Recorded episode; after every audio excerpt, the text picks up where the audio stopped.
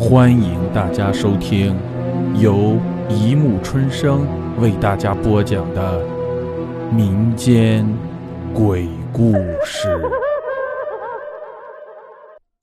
第二十八集《高速惊魂》。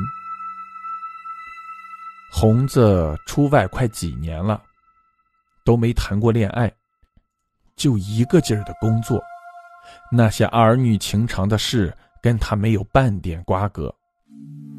他实在是看够了别的朋友处对象，那可叫一个粘人。有的时候不接电话，还连续打了十几个夺命呼叫。接电话了吧，又问长问短，刨根问底，要挖出一点什么苗头，就好借题发挥，让哥们几个无不汗颜的。所以他就决定了。这结婚的重大事件，他自己还是缓缓几年再进行也不迟。但是家里人可不是这么想的，到处为他张罗对象。最近，父母就在家乡给他找了一个媳妇儿，命令一定要回去，否则断绝关系。被逼无奈，红子只好约上几个哥们儿一起踏上了回乡之路。城里到乡间的路程大概需要七到八个小时。红子跟一个朋友轮着开车，刚上高速公路，随着车内的电台劲爆舞曲响起，他们几个把车子震得是一蹦一蹦的。红子一帮人都是等到晚上九点下班以后才一起走的。大家都想看看他的媳妇儿到底长得是啥模样的。不知不觉的就到了凌晨两点，车内的几个兄弟，开车的开车，睡觉的睡觉。高速公路上，除了偶尔从身边开过去的其他车辆以外，也看不到别的。原本还是播放着许慧欣的《爱的原味》的电台。一下子跳转到了午夜故事频道去。主持人那低沉带有丝丝阴森的声音，让开着车子的红子不由得毛骨悚然。他立马伸手关掉了电台。车厢内又恢复了平静。哥们儿睡觉的呼噜声呼呼直响。这时候，电台无人自动的亮了起来。我操！红子差点就当场没把车子丢了，一个人跑掉。电台依然播放着鬼故事。坐在副驾驶上的于斌也从睡梦中醒了过来。他揉揉睡意朦胧的双眼，看着穿着棉袄的红子，表情僵硬，冷汗直冒。打趣的问道：“嘿，红子，这么的冷的，你咋还冒汗呀？是不是？是不是？都让你晚上不要办事办得太晚了，你咋就不听呢？”于斌特意强调了“办事”这两个字，自顾自的在一旁笑了起来。红子本来困意十足的，被自动开启的电台惊吓过之后，精神百倍。他把刚才的情况跟于斌说了，于斌大笑：“红子是个胆小鬼，有的东西用久了是会出现故障的，这也没什么好奇怪的，关掉不就行了？”伸手，红子就把收音机给关了。车厢后座的几个哥们儿也渐渐醒来。于斌看了红子，觉得他过于紧张。就换人开车，以免发生什么意外。这车里可是有五个活生生的生命呢。车子再次开启，这次红子坐在副驾驶上，长长的呼出了一口气，好像放松了不少。哥们几个拉拉家常。从他们毕业到现在，差不多快有八年没有聚在一起了。回想读书的时候，他们几个干了不少坏事。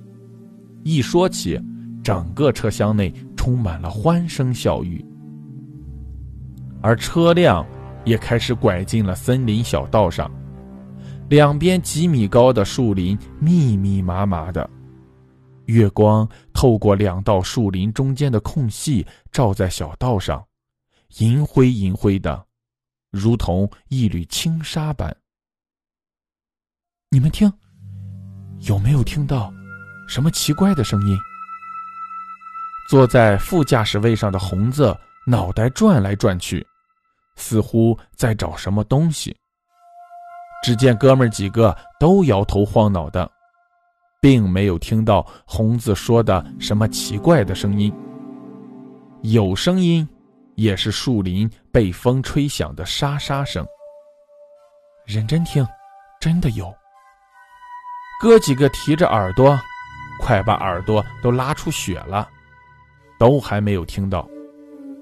而红子听到的声音仿佛越来越近，越来越近。啊，我我我我我听到了，你们听到了吗？这次说话的不是红子，而是坐在车厢后座的福康。他歪着脑袋道：“那那那那声音好像从后面来的。”哎，你们大爷的，别半夜吓人了好不？我还在开车呢，是不是不打算走了？再这么说，一些神神鬼鬼、奇奇怪怪的话，就给我下车去。驾车的于斌一开口，整车的人都安静了，闭口不说。突然，一个急刹车，整车的人都齐齐往车前撞去。最先反应过来的是坐在副驾驶的红子。你大爷的！说了让大家别说话了，你鬼叫鬼叫的刹车干什么？还好老子有安全带，不然连魂儿都没了。红子气喘吁吁的拉了拉系在身上的安全带，一旦上路，第一时间真该把安全带系好，否则哪天死了都不知道什么原因。最倒霉的是车后座的其中一个兄弟，他刚好坐在正中间，头倒插到副驾驶的放脚处。好在车子本身的速度并不快，脖子也只是扭到了。车速要是快的话，现在头颅都飞了。车子又瞬间加速，还没来得及起身的兄弟。一下子被这个突然的加速度给抛回了后座，咔啦的一声，这次估计脖子都要报废了。车内怨声四起，几个人都在大骂于斌的不是。只听于斌大吼一声：“不快点儿，大伙估计命都没了！你们自己看看车后。”几个人不以为意的望向车后，这一望。魂儿都吓散了。车子后面，一个穿着一身红衣服、类似丫鬟的模样的女子，手提着红灯笼在前方引路。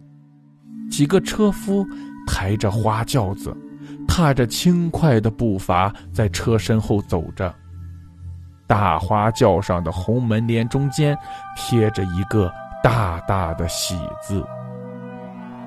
车开得再快，他们还是一样的距离，似乎都没有因为速度的原因被拉远距离，一直保持着一样的距离。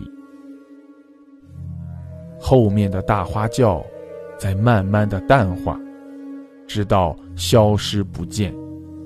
红子他们几个到家的时候，已经是被吓得六神无主，两腿发软了。当天跟哥们几个看完了相亲的对象，感觉上来说挺好的，关系就确定了。